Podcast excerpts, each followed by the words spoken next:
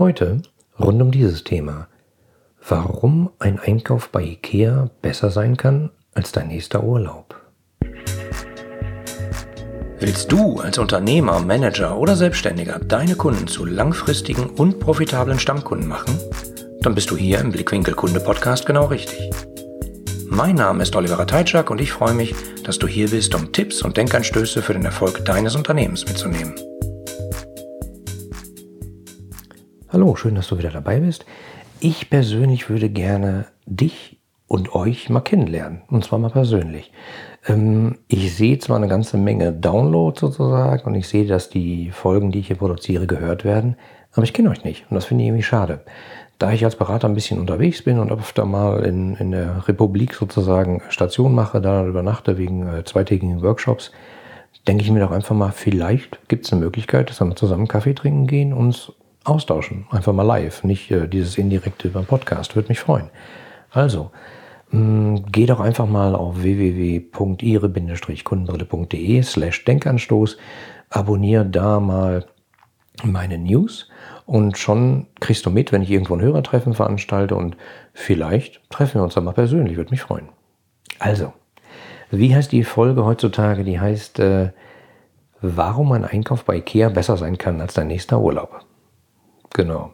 Und äh, wahrscheinlich denkst du jetzt, der Oliver spinnt. Was ist das denn? Also bitte mal.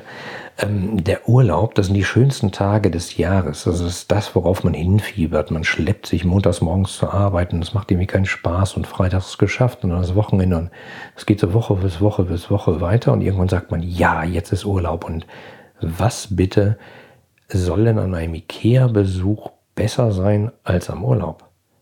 Naja, schauen wir uns mal an. Wie funktioniert so ein Ikea-Besuch? Äh, viele Leute werden sagen, der totale Horror. Also besonders am Wochenende. Ähm, man will eigentlich gar nichts kaufen und zahlt dann nachher für ein paar Kleinigkeiten, ein paar Kerzen ungefähr 200 Euro. Ähm, man steht ewig an der Kasse an, viele Leute sind äh, besonders am Wochenende schwer genervt, die Stimmung ist gereizt. Was bitte soll daran besser sein als an meinem Jahresurlaub? Keine Angst, also ich will der Reiseindustrie hier nicht äh, ans Bein fahren, ich arbeite ja auch für die, aber ähm, ich möchte das mal als Beispiel nehmen, damit du über deine eigenen Produkte, Dienstleistungen und Prozesse mal nachdenkst. Also, ähm, schauen wir uns doch mal genau an, wie so ein IKEA-Einkauf abläuft. Also Parkplatz finden, ähm, man geht dann durch die Gänge. Es ist meistens ziemlich voll, weil viel los ist. Ähm, es gibt natürlich dieses Einbahnstraßensystem, das heißt, man wird da immer äh, den Pfeilen entlang durchgeführt, sieht dann alle Produkte und äh, landet dann am Ende. Ähm, manche Leute verstehen das nicht so ganz mit dem Einkauf, mit dem Eingangs, äh, mit dem Einbahnstraßensystem und laufen dann mit großen vollgepackten Wagen gerne auch mal entgegengesetzt nervt. Ähm, naja, dann landet man irgendwann mal an der Kasse. Ähm, vielleicht ist es auch eine Selbstbedienungskasse, hatte ich auch schon mal. Äh, da tut man sich irgendwie manchmal ein bisschen schwer, dann piept das nicht, dann funktioniert der Code nicht. Manchmal ist das äh, Papier vom Bon alle äh, ein Traum. Aber was passiert dann? Du hast deine Produkte im Wagen, du hast es bezahlt, was passiert dann bei Ikea? Genau. Halleluja. Der Hotdog-Stand. Hm, das hört sich jetzt ein bisschen doof an, aber ähm, ich beobachte das ganz gerne. Wenn wir bei Ikea sind, äh, ich stelle mich gerne mal fünf Minuten, ähm, nachdem wir durch die Kassen durch sind, dahin und beobachte mal, wie die Leute nach der Kasse zum Hotdog-Stand stürmen. Und äh, wenn ich Stürme sage, ist das tatsächlich so. Äh, völlig verrückt. Also manche laden sich dann auch dieses Hotdog-Brötchen, man kriegt ja so ein Brötchen mit Hotdog äh, an der Kasse und kann dann sozusagen ähm, sich Gurken, Röstzwiebeln, Ketchup, Soße, Mayo etc. selber drauf tun. Und äh, manche laden sich dann dieses Hotdog-Brötchen dermaßen mit Gurken und Röstzwiebeln voll und packen dann auch Soße drüber. Ähm, das, äh, naja, also ich sag mal, dass sie es kaum noch tragen können, geschweige denn vernünftig essen. Aber ähm, das machen die Leute ja aus einem bestimmten Grund. Ähm, an Vegetarier ist übrigens auch gedacht. Nicht jeder muss natürlich einen Hotdog essen. Es gibt da auch so Teigtaschen mit Biotomatenfüllung, alles wunderbar. Ähm, und wenn man das Ganze dann genau beobachtet, was sieht man dann? Also ich persönlich sehe dann sowas wie äh, die genervten Ikea-Einkäufer, die man vor der Kasse gesehen hat, die sich da gestritten haben und so, die sieht man dann nicht mehr. Also ich persönlich sehe da manchmal so Leute, äh, die, die mümmeln an ihrem Hotdog und äh, scheinen das Gefühl zu haben, dass sie Ikeas jetzt mal richtig gezeigt haben, weil sie so viele Gurken oben drauf gepackt haben, äh, dass sie jetzt Ikea mal richtig geschröpft haben. Ähm, aber das, was da passiert ist, die Leute fahren runter, die haben vielleicht das Gefühl, komm, äh, so viele Gurken für den Preis, super. Ähm, aber der Witz ist, die haben halt einen gefüllten Bauch. Und äh, vielleicht haben sie noch ein kleines Problem, wenn sie dann irgendwie feststellen, dass die Kartons nicht ins Auto passen, aber dafür gibt es auch eine Lösung. Da kann man einen Mietwagen nehmen oder äh, sich die Sachen liefern lassen. Aber das letzte Gefühl, was man eigentlich so als IKEA-Besucher hat, wenn man am Hotdog-Stand nicht vorbeikommt, ist halt irgendwie so ein äh, wohlig gefüllter Bauch. Jetzt vergleichen wir das Ganze doch einfach mal mit dem Urlaub. Ich nehme mal so als Beispiel den klassischen Pauschalurlaub. Ähm, gehen wir davon aus, Flugreise zum Beispiel ans Mittelmeer. Wie endet denn so ein Urlaub? Ich fange jetzt mal extra nicht mit dem Anfang an. Ich habe da mal einen Vortrag gehalten äh, und habe eine Reise genau analysiert, was sind die einzelnen Schritte, die man tun muss, um endlich Urlaub haben zu dürfen und wie geht es dann weiter. Ich gehe jetzt nur mal auf das Ende ein. Also gehen wir davon aus, Ihr hattet eine tolle Zeit, ihr wart in einem super Hotel, Essen war okay, Wetter war okay, Strand war okay, alles war gut, Stimmung war super. Aber wie endet dann der Urlaub?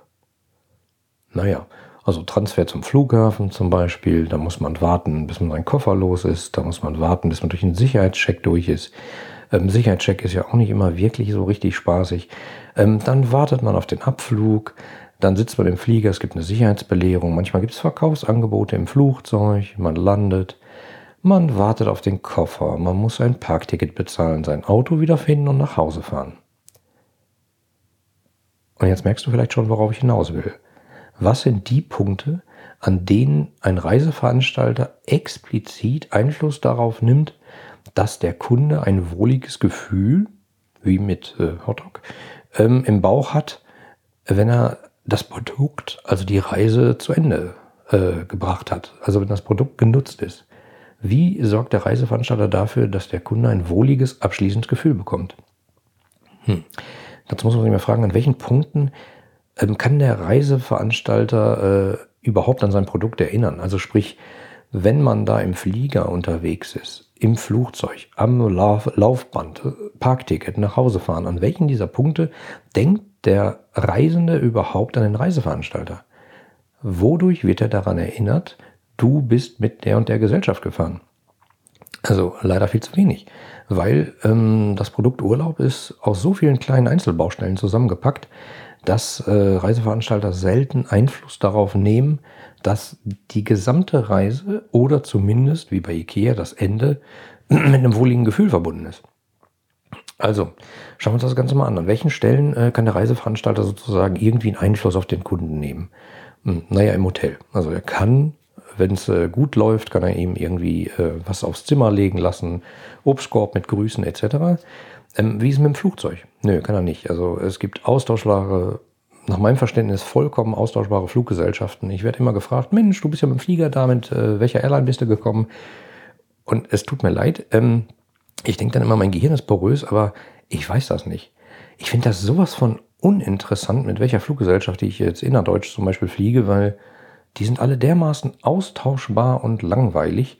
Ähm, man kann sich das vielleicht noch über den Code herleiten äh, des, des Tickets, aber hm, naja, also gehen wir mal von äh, Urlaubsfliegern aus. Ähm, Im Flugzeug, nach meinem Verständnis, äh, die sind alle total austauschbar. Ob ich jetzt mit der Reisegesellschaft oder der Reisegesellschaft in das große Hotel, das Vier- oder Fünf-Sterne-Hotel oder sonst wohin fliege, ich muss nachher in diese Blechbüchse rein und ich muss nachher mit dem Flieger nach Hause. Und ähm, wo habe ich da meinen Bezug zu meinem Reiseveranstalter? Gut, vielleicht habe ich noch ein Flugticket bekommen, das habe ich ausgedruckt, da ist irgendwo noch ein Logo in der Ecke. Kann sein. Was ist mit der Sicherheitscheck, mit dem Sicherheitscheck am Flughafen?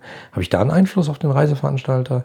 Oder hat der Reiseveranstalter darauf einen Einfluss, äh, dass, dass ich sage, oh, das war aber ein schöner Sicherheitscheck, der wird mir immer von dem Reiseveranstalter beschert? Nee, ist halt so ein Ding, muss man irgendwie durch.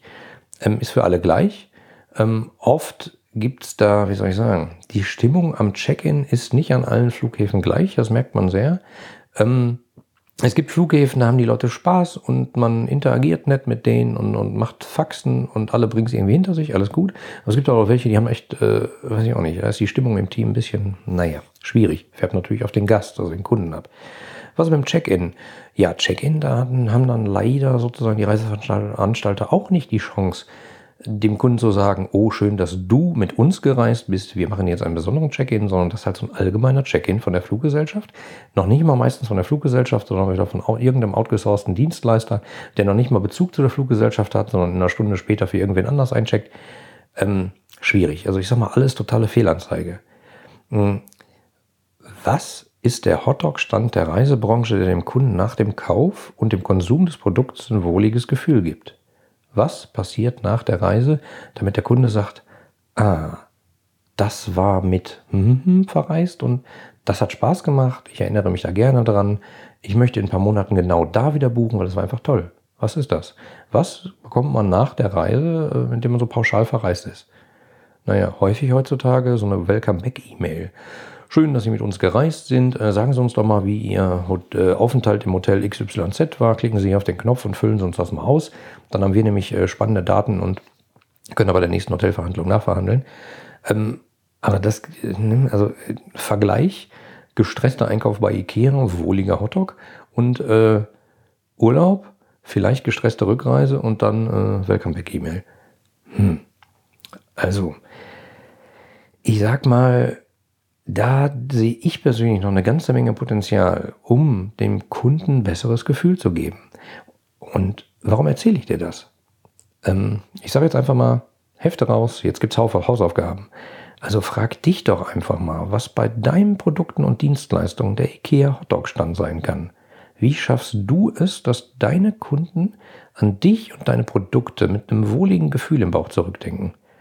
Gerne bei dir wieder kaufen und dich und deine Produkte weiterempfehlen. Wenn ich sage, gerne bei dir wieder kaufen und deine Produkte weiterempfehlen, gibt es eine ganz winzige, aber ziemlich wichtige Grundvoraussetzung. Der Kunde muss wissen, wo er das Zeug gekauft hat, nämlich bei dir.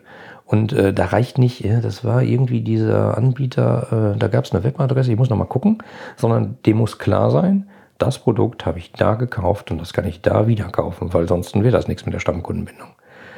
Ähm, also überlegt mal für euch, wie muss ich meine Produkte und Dienstleistungen so gestalten, dass der Kunde nach der Nutzung, bei der Nutzung und im Zweifelsfall vor dem Kauf des nächsten Produktes ein wohliges Gefühl hat. Irgendwie so ein Wow-Moment, wo er sagt, ha, das war lustig oder das war schön, ach, das war erstaunlich einfach. Wisst ihr, irgendwas Besonderes. Also, such deinen persönlichen Hotdog-Stand für deine Produkte und Dienstleistungen. Das war's heute auch schon und ich wünsche dir noch einen schönen Tag. Bis bald. Die anderen Folgen dieses Podcasts und die Shownotes inklusive aller erwähnten Links findest du unter www.ihre-kundenbrille.de slash podcast. Damit du keine Folge mehr verpasst, kannst du auch dort direkt alle Folgen kostenlos abonnieren. Danke fürs Zuhören, empfehle mich weiter und bleib mir treu. So, jetzt aber abschalten, damit du dich direkt um deine zukünftigen Stammkunden kümmern kannst.